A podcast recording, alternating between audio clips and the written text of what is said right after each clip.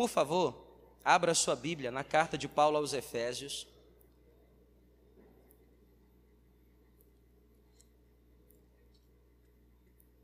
Carta de Paulo aos Efésios. Vocês me matam de vergonha. O que é que tem? Audição na quinta-feira, né? Que benção. Tem aí um banner para a gente mostrar? Pronto, ó. Isso aqui para os irmãos que querem estar tá com a gente aqui no Ministério de Louvor, que canta. Eu estou sabendo que teve aí umas vozes legais aí, me falaram, hein?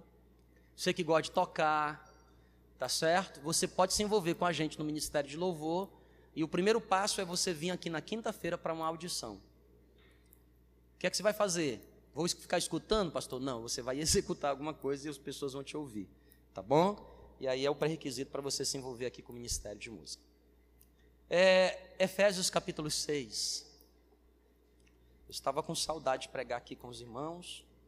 Então, por favor, se segura aí um pouquinho. Efésios capítulo de número 6. E eu quero ler com os irmãos a partir do verso 1. Nós estamos aqui na igreja, irmãos, nesse mês de maio, falando um pouco sobre família. Estamos falando um pouco sobre família. E eu não sei quantos que estavam aqui no primeiro domingo, em que eu, Kelly, Sara e principalmente Ana Esther pregamos a palavra de Deus. Vocês estavam aqui não? É, pois é. Eu tentei, a Kelly também tentou, a Sara nem tentou. Mas a Esther conseguiu, depois ouvi a mensagem. Irmão, foi um mistério, porque minha filha, a Ana Esther, você que não conhece, ela é bem timidazinha. Ela chega aqui, ela e a menina não parava. Eu falei, meu Deus do céu. E no final, eu, Senhor, a gente ia cantar uma música, ela, não, papai, pegava minha mão, e orando. Eu falei assim, meu Deus do céu, a menina é profeta mesmo. Foi uma benção. E hoje eu quero falar com você sobre pais e filhos.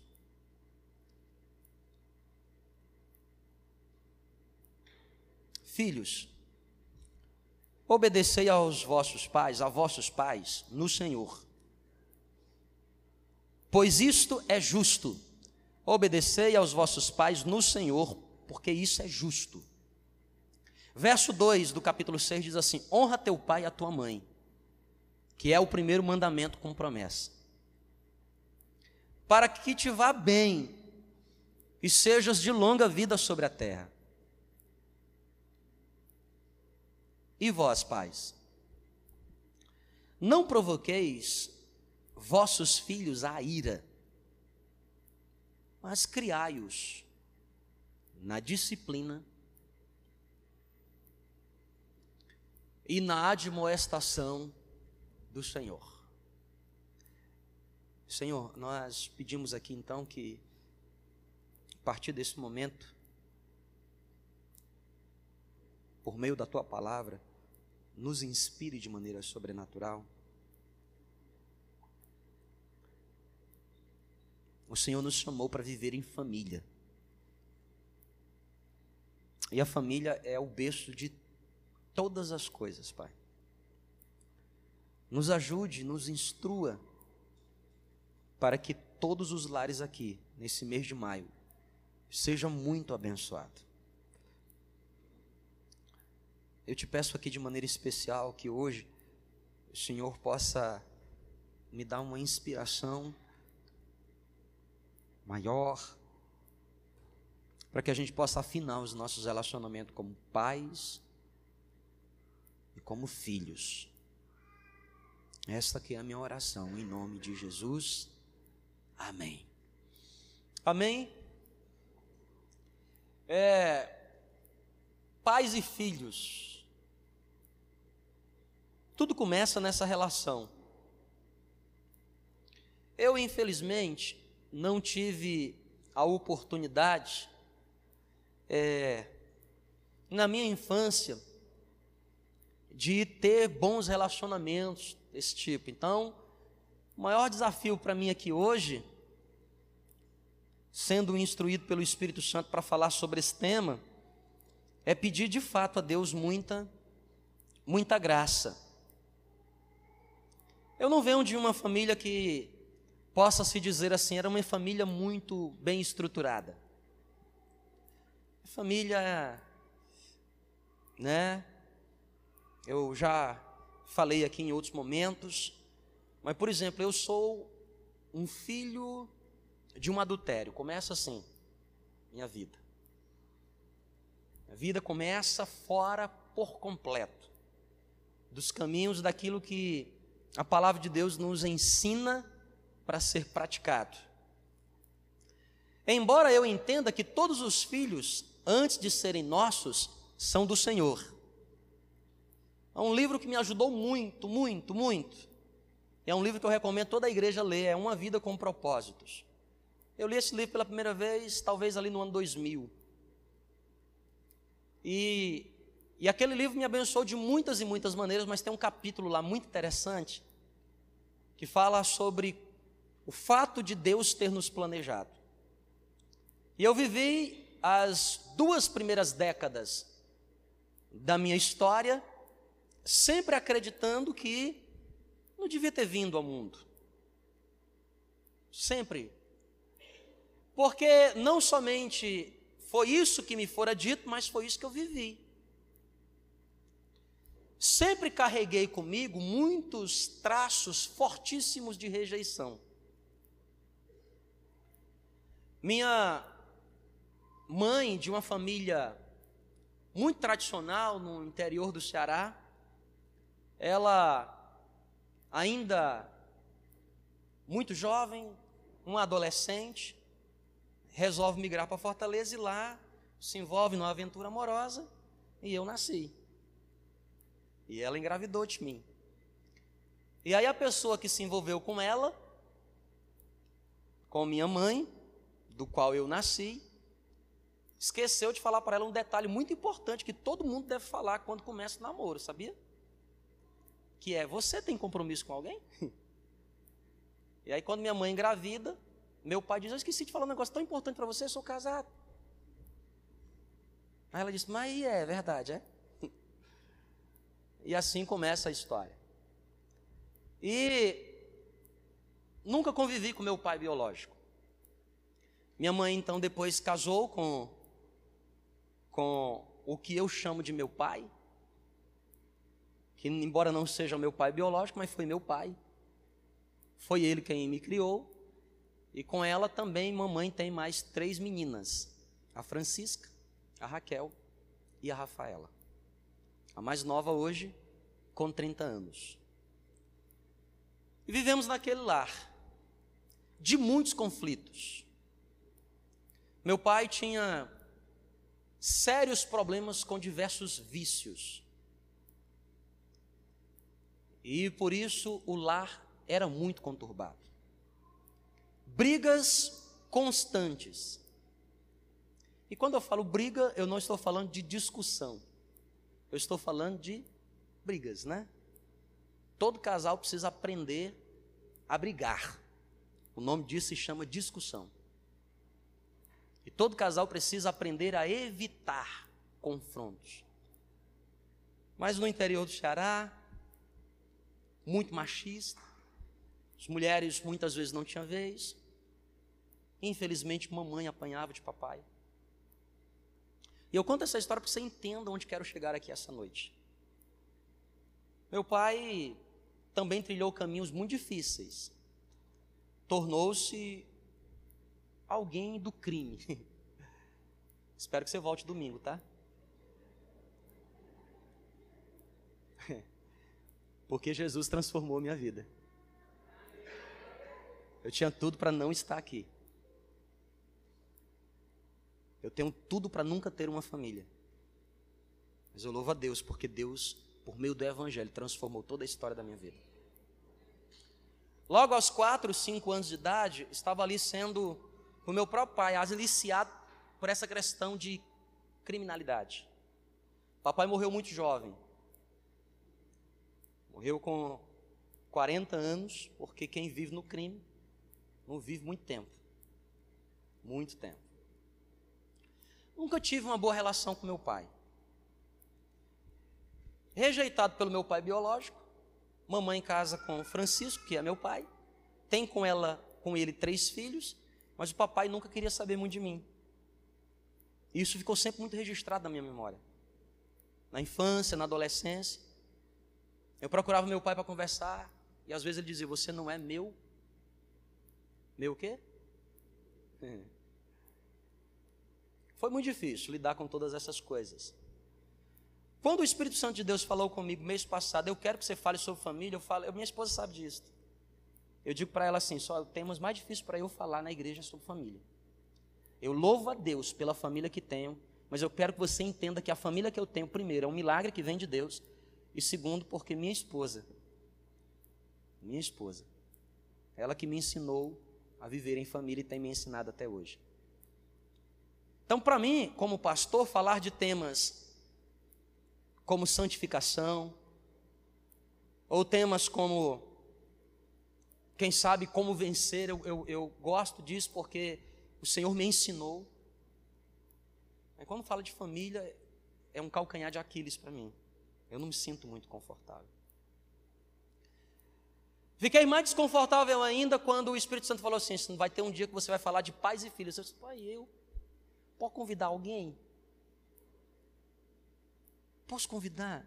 É você. Eu. Janeiro agora completaram 10 anos, completou 10 anos. Eu estou no ministério pastoral e eu acho que eu nunca preguei sobre essa relação. Então você que está nos visitando, se você não gostar da mensagem, dá uma chance para mim, vem domingo de novo.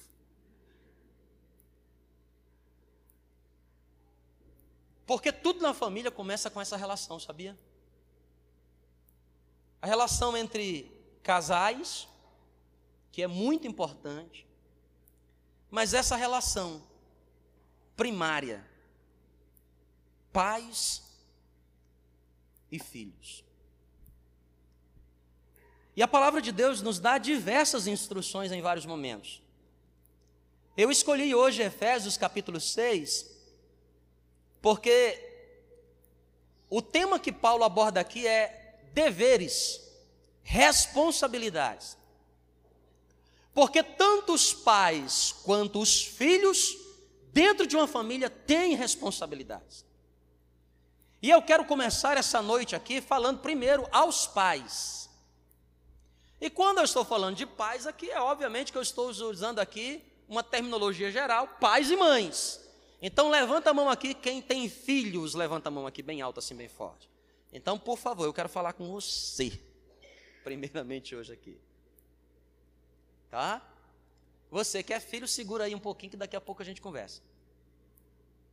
Quais são os principais deveres dos pais, segundo a instrução da palavra de Deus?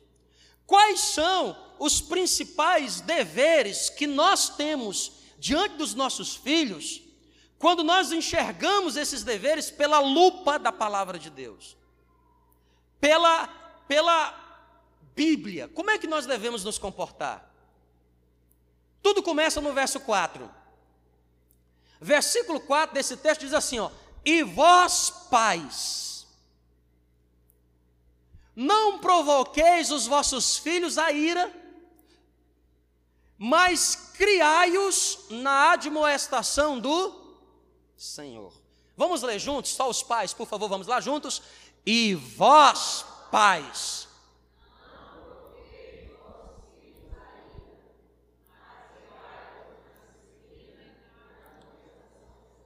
Preste atenção aqui, querido. Deixa eu explicar para você o que é que a Bíblia está querendo nos ensinar.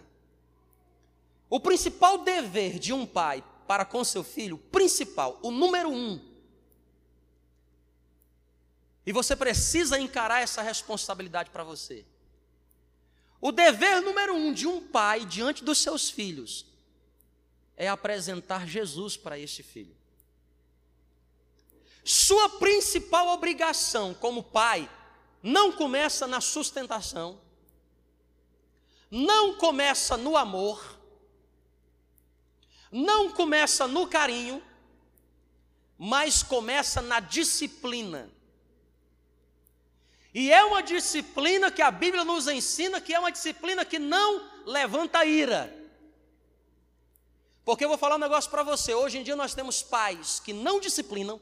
Eles dizem assim: não vou disciplinar nunca o meu filho. Porque meu filho não pode ouvir um não. E às vezes nós temos do outro lado o extremo. Qual é o extremo? Eu disciplino meu filho. Eu disciplino. E tudo para ele é não. E nós não entendemos que a Bíblia nos chama para viver uma vida de equilíbrio.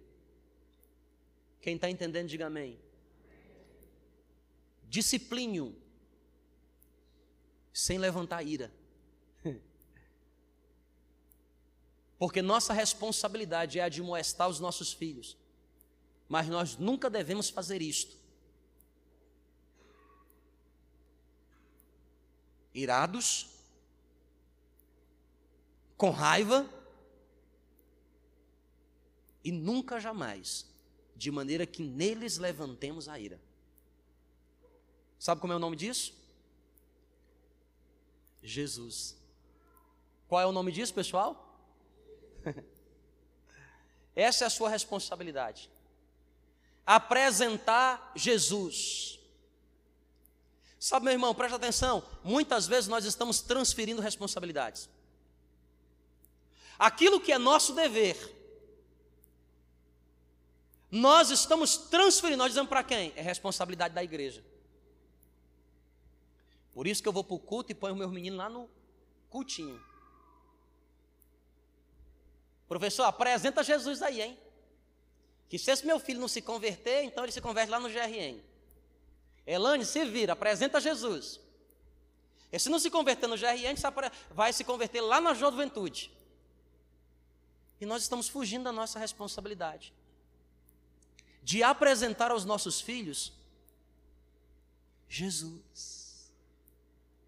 Eu cresci ouvindo as pessoas dizendo assim: o maior presente que se pode dar a um filho é educação. O maior presente que se pode dar ao filho é educação. Escuta, não é verdade. Educação é um bom presente. Mas o melhor presente que você pode dar ao seu filho se chama Jesus. É lá na sua casa que esse menino deve se converter. É lá na sua casa que Jesus deve operar. Escuta, meu irmão, presta atenção. Você faz na sua casa cultos familiares? Eu quero falar especificamente com você que tem filhos menores que 14 anos. Dentro da sua casa, é rotina você ter um ambiente devocional dentro da sua casa, sabe por quê? Porque é lá na sua casa que o seu filho terá a honra de conhecer Jesus e de entregar sua vida ao Senhor. Essa é a nossa principal responsabilidade. Olha o que a Bíblia nos ensina na palavra de Deus em Gênesis capítulo 18, lá no princípio. Gênesis 18, bem lá no princípio, verso 19. Gênesis capítulo 18, versículo 19, a palavra de Deus diz assim: ó, visto, Gênesis 18, 19. Visto, porque eu escolhi para que ordene a seus filhos e a sua casa depois dele, a fim de que guardem o que, gente?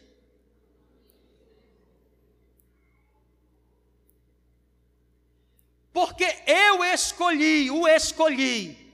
Deus está falando com quem? Deus está falando com Abraão, dizendo assim: Abraão, presta atenção, você agora é pai. E foi eu, eu escolhi você. Você é o responsável por transmitir esses ensinos que eu estou te dando. Eu não sei, Raildo, se você tem aí a NVI, a versão NVI, mas se você tiver, projeta para mim Provérbios 22, 6.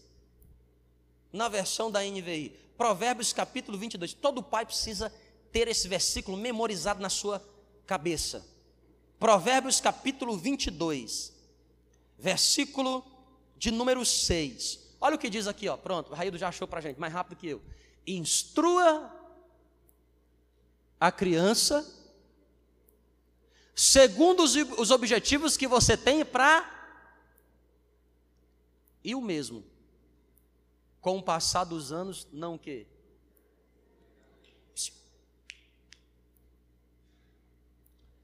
Por muitos anos, quando morei no Sudeste, como pastor, eu prestei assessoria para a Fundação Casa, a antiga FEBEM.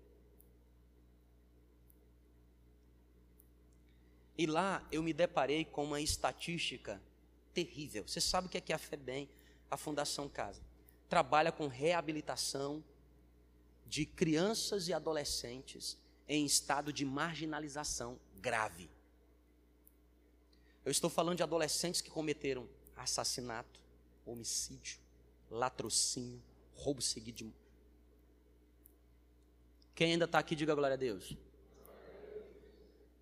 98% das crianças e adolescentes que lá estão estão porque tiveram problemas gravíssimos na sua família na infância. E o que é que é um problema grave? Tudo resume em abandono. Tudo se resume em que palavra, gente?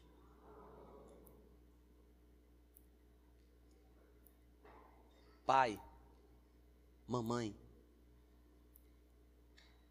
é nossa responsabilidade instruir nossos filhos no caminho do Senhor.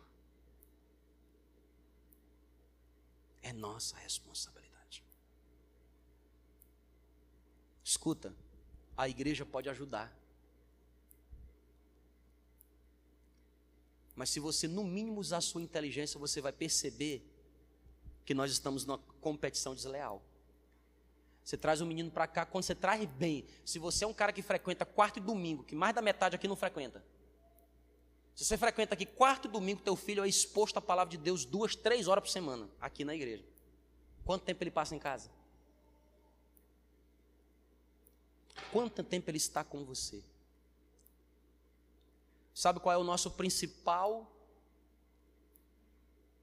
dever como pais? apresentar os nossos filhos Jesus. Ensina a criança no caminho em que deve andar. Eu não tive o privilégio de conhecer Jesus dentro da minha casa. O que eu aprendi dentro de casa, o que eu aprendi no meu lar, me impossibilitava de viver até em sociedade. A minha sorte, a minha jesuicidência, é que antes dos cinco anos de idade, Deus enviou lá em casa, na rua lá de casa, uma pessoa para me levar para a igreja. Eu já contei aqui, eu fui para a igreja para comer. Falar assim, tem um evento lá para criança, eu perguntei, tem comida lá? Acho que a pessoa olhou para mim e falou, isso aqui é crente. Ele já é crente não sabe. Eu fui para a igreja naquele dia para comer bolacha com kisuke. E no outro final de semana, passaram lá em casa de novo. O poder de um convite. O poder de um convite. O poder de um convite. Passaram lá em casa de novo. Vamos para a igreja. Eu disse: tem bolacha lá hoje de novo? Tem. Eu vim para a igreja por causa de bolacha. E disse: que suco. Não era nem suco bom, era que suco. Conhece que suco? Não. E eu frequentei meses e meses, irmão. Eu ia para a igreja, ia para a igreja para quê? É dia de comer bolacha com kisuke. Lá em casa não tem. E quando eu voltava para casa, eu dizia: no meio da semana tem também? Tem. Mas dos quatro aos dez anos, comendo suco e bolacha, mas também ouvindo o Evangelho. Foi lá que eu aprendi sobre Sansão e o seu cabelão. Foi lá que eu ouvi as minhas primeiras canções. Eu vou crescer, eu vou crescer, e quando eu estiver deste eu vou trabalhar para meu Jesus. Foi lá que eu ouvi cinco letras maravilhosas que são cinco letras maravilhosas. Aí eu ouvia J E S S J E J S U Foi lá que eu aprendi. Pedro e Tiago e João. Pedro, Tiago e João. Pedro, Tiago e João. No mar da. Lançaram as redes, mas não pegaram. Lançaram as lançaram. Eu não entendia nada. No mar. Eu só queria saber, tem que suque? Aí o professor, puxaram as redes, cheia de peixinho. E eu não vi a hora, nem vai terminar esse negócio aqui, eu quero comer.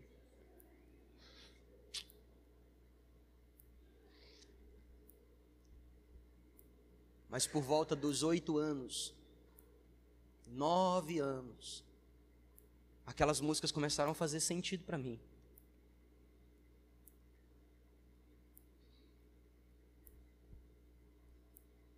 Hum.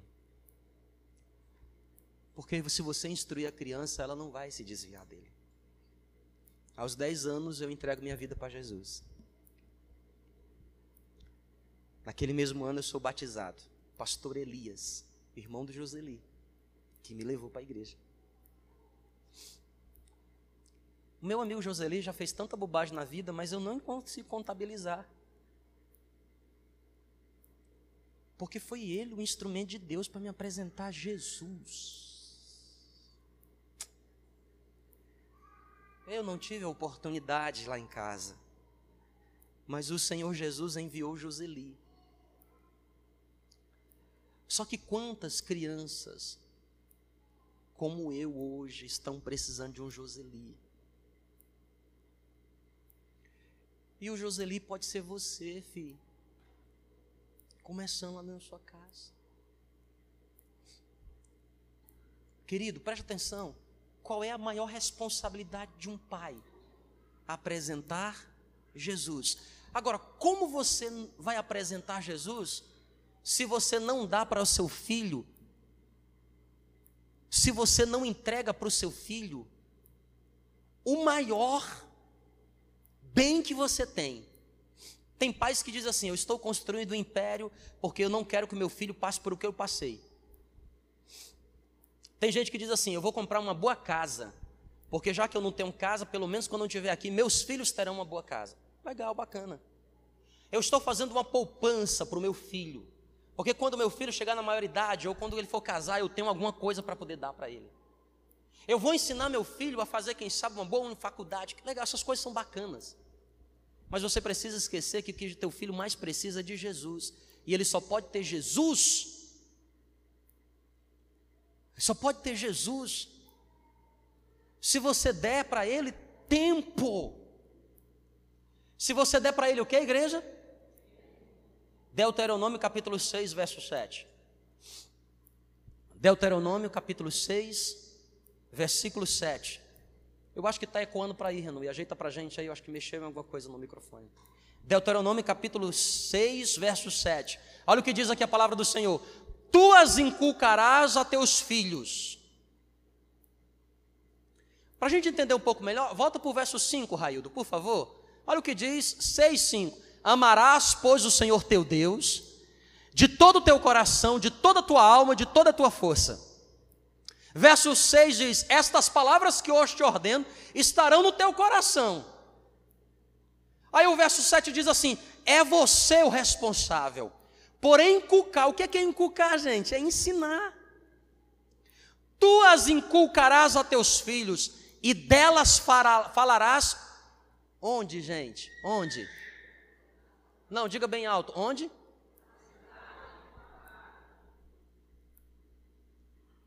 E qual é o melhor lugar para você sentar em casa para conversar com os filhos? Mesa. Mesa.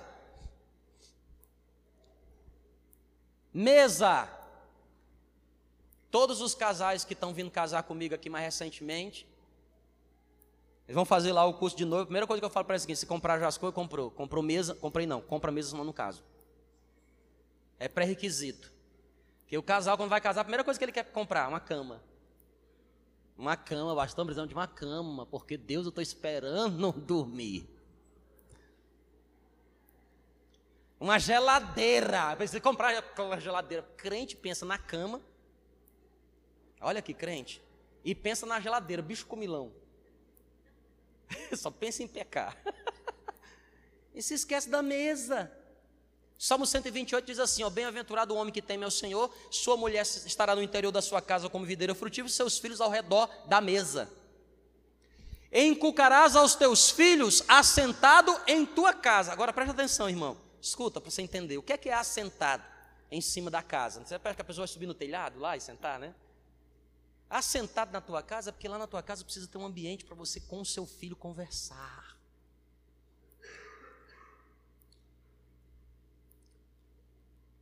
Irmãos, vez ou outra eu converso com a nossa líder da geração radical, a Elane. Ela traz para mim as informações, presta atenção aqui. E tudo começa porque os pais não estão dando para os seus filhos. Seu filho quer ser ouvido por você. Seu filho tem algo a compartilhar com você. Mas a pergunta é: você tem parado para ouvir seu filho. Escuta, ouvir, presta atenção. Quem é casado sabe do que eu estou falando. Aquela diz assim: Jean, vamos conversar. E. E. Esses dias eu estava fora. Eu estava vindo, eu estava fazendo check-out no hotel. Ela manda mensagem: eu preciso conversar com você. Irmão, eu fiquei nervoso na hora. Nervoso. Meu inglês estava horrível e ficou pior ainda. A mulher falando assim, eu não estou entendendo. Meu Deus do céu, o senhor tem que pagar. Eu falei, o quê? Ela falou que queria conversar comigo. Eu viajei 24 horas pensando que essa mulher quer conversar o que comigo, meu Deus. Aí eu mando mensagem, filha, sobre o que? Ela diz, quando você chegar nós conversamos. Isso o que é que eu fiz dessa vez? Então, quem é casado sabe que quando a sua esposa quer conversar, o que na verdade ela está precisando é de atenção. E conversar com a sua esposa é dar para ela atenção. E é difícil muitas vezes para nós homens dar atenção, porque nós somos objetivos e focados. Elas muitas vezes dispersam e conversam de vários assuntos ao mesmo tempo, e às vezes você não consegue acompanhar. Mas eu dou atenção. Que é. E a mulher, ela como é que ela conversa? É olho no olho. E mesmo que você não concorde, você balança a cabeça assim e fala. Depois você diz, eu não concordo, mas. E você tem que conversar com ela com a expressão facial.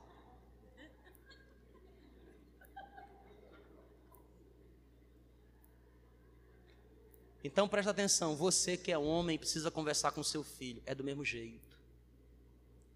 Seu filho quer falar com você. E todo ser humano tem necessidade de escape. Todo ser humano precisa de válvula de escape para as pressões da vida. Se ele não consegue conversar dentro de casa, ele vai conversar fora.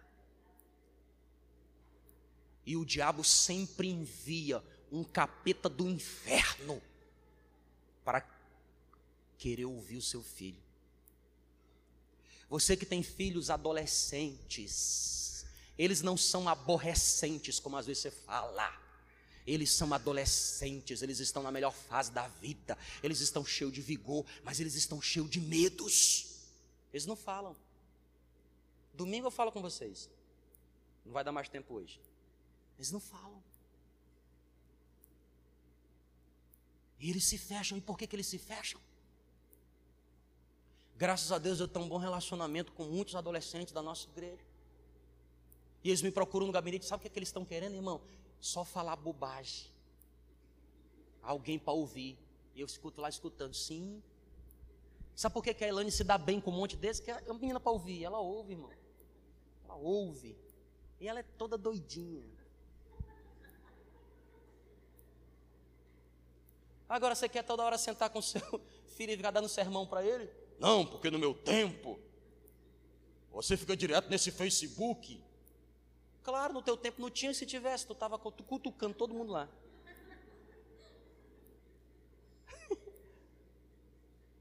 Seu filho precisa de tempo. Tempo. Levanta a mão aqui quem tem filhos menores que 10 anos. Menores que 10 anos. Deixa eu dar um, um recado para você aqui na autoridade do nome de Jesus. Dê todo o tempo que você puder aos seus filhos até completarem 10 anos.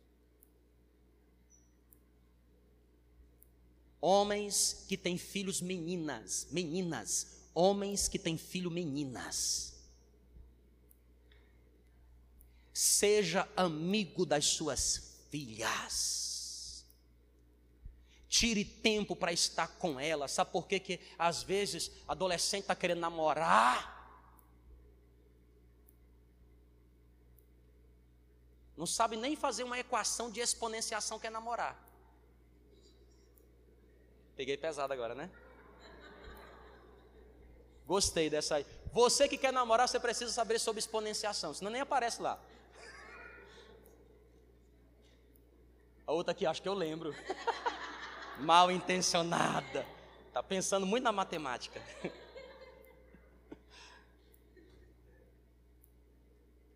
Minha esposa me ensinou assim, Jean.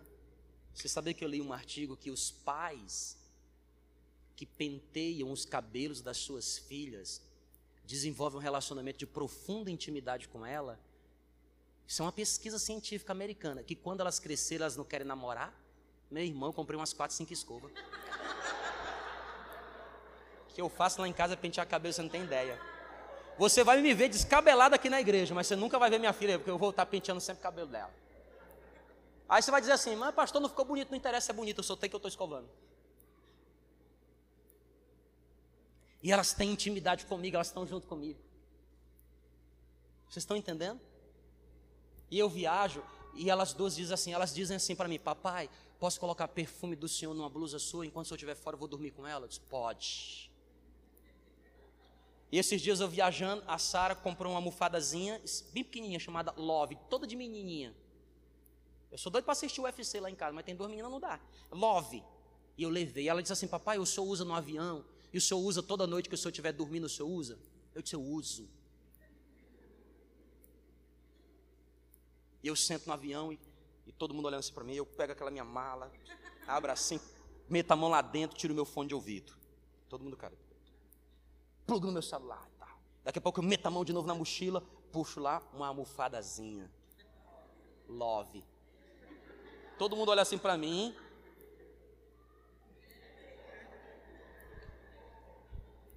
E onde eu estava? Nos Estados Unidos, onde o negócio lá é. Os caras olhavam assim para mim assim.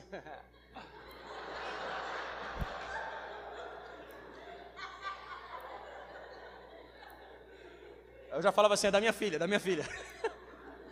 E vou contar para vocês aqui, já vou terminar aqui agora, voltando no voo de volta.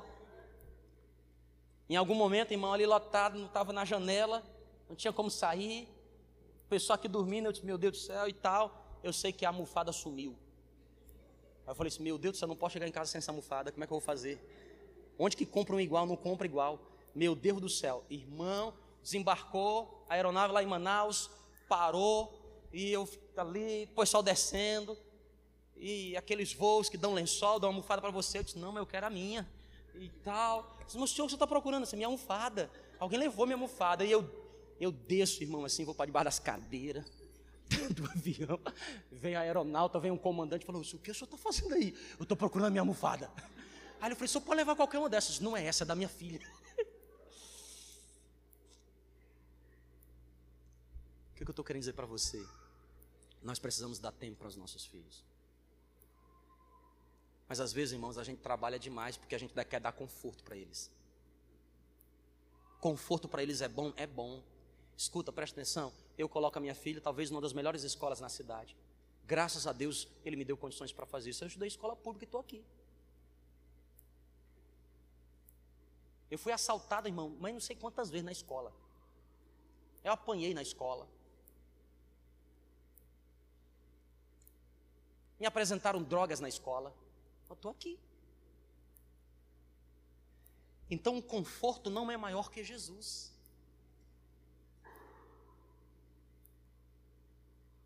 Até os meus 21 anos eu vendia água na praia de Iracema. Eu vendia água na praia. Sabe o que é vender água, irmão? Vender água na praia. Olha a água! Olha a água, olha a água, olha a água. E você pensa que é água mineral, é? Água de saquinho que enche em casa. O turista perguntava assim: essa água é filtrada? Isso é filtrada. Eu filtrava com um paninho que tinha lá, mas era filtrada. É mineral? Eu falei assim: mineral é mais caro.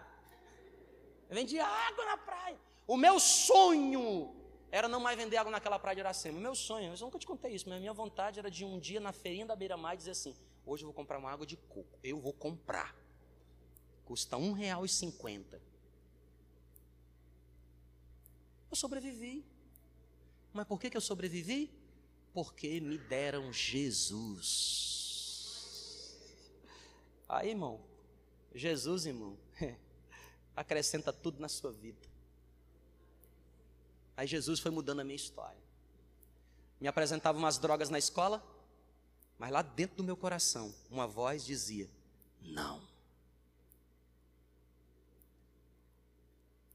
Me apresentaram uma vida de promiscuidade dentro do meu tempo de estudante na universidade, irmão, uma promiscuidade sem tinha ideia.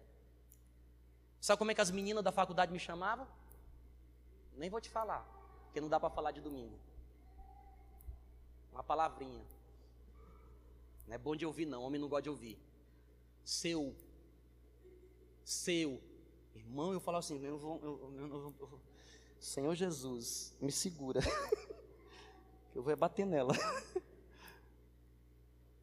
Porque todas as vezes que a tentação vem, eu escutava a voz do Espírito Santo dizendo: Não, Jesus é mais importante. Jesus, Jesus. Ah, eu queria ter mais tempo para falar contigo hoje aqui. Jesus, irmão. Jesus. Então, meu desafio para você hoje que é pai, principalmente quem tem pais aí adolescentes, quem tem filhos adolescentes, quem tem crianças. Ô irmão, separa um tempo na tua agenda para o teu filho. Separa. Eu aprendi a minha vida inteira, e Kelly sabe disso, a viver fora de casa. Eu ia fazer o que em casa, irmão? Lá em casa só tinha confusão, não tinha comida, bebedeira. Meus, eu vim fazer o que dentro de casa? Eu mal ia para dentro de casa para dormir. E quando chegava no fim de semana, o meu anseio era chegar sexta-feira. Sabe por quê? Porque de sexta-feira eu fazia aquilo que você faz, Renu, final de semana aqui. Eu ia para a igreja, ficava na igreja o final de semana inteiro. Uma vez mamãe falou assim para mim: Filho, eh, você tem demais para a igreja. Você escolhe, hein? Ou você leva a sua, ou fica aqui em casa, ou você leva a sua rede. Você acha que eu fiz o quê? Levei a rede. Para a igreja limpava a igreja na minha adolescência, juventude, subia, pintava, fazia tudo o que você possa imaginar. Era o meu lar. Então eu aprendi a viver fora de casa. Aí eu venho da academia. Eu venho do ambiente universitário. Meu irmão, lá é produtividade. Lá é trabalho. Tem professores universitários aqui que sabem do que eu estou falando. Envolvido com grupos de pesquisa. Irmão, minha vida era trabalhar. Trabalhar. Casei com essa mulher aqui, irmão menina linda dessa aqui. Vai para cá. Eu disse, agora não, vou trabalhar. Mané. Deixei ela Natal, Ano Novo, dentro do laboratório. Lembra disso, não? E a bichinha chorando com quem? Com o cachorrinho.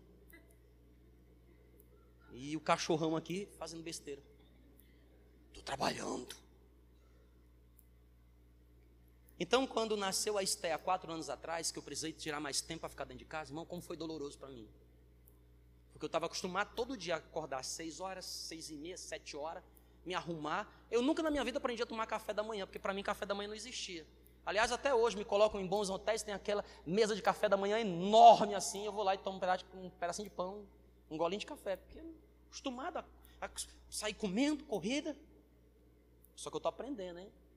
Estou aprendendo. Agora eu sento mais devagarinho e falo assim, faz uma tapioca para mim aí.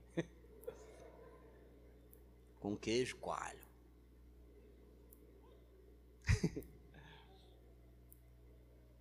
Acabou o tempo, vai lá. Vamos adorar a Deus? Vamos ficar de pé? Não dá mais tempo. Semana que vem eu quero falar sobre com os filhos, amém, filhos? E todo mundo aqui é filho, né? Eu quero falar com os filhos em nome de Jesus.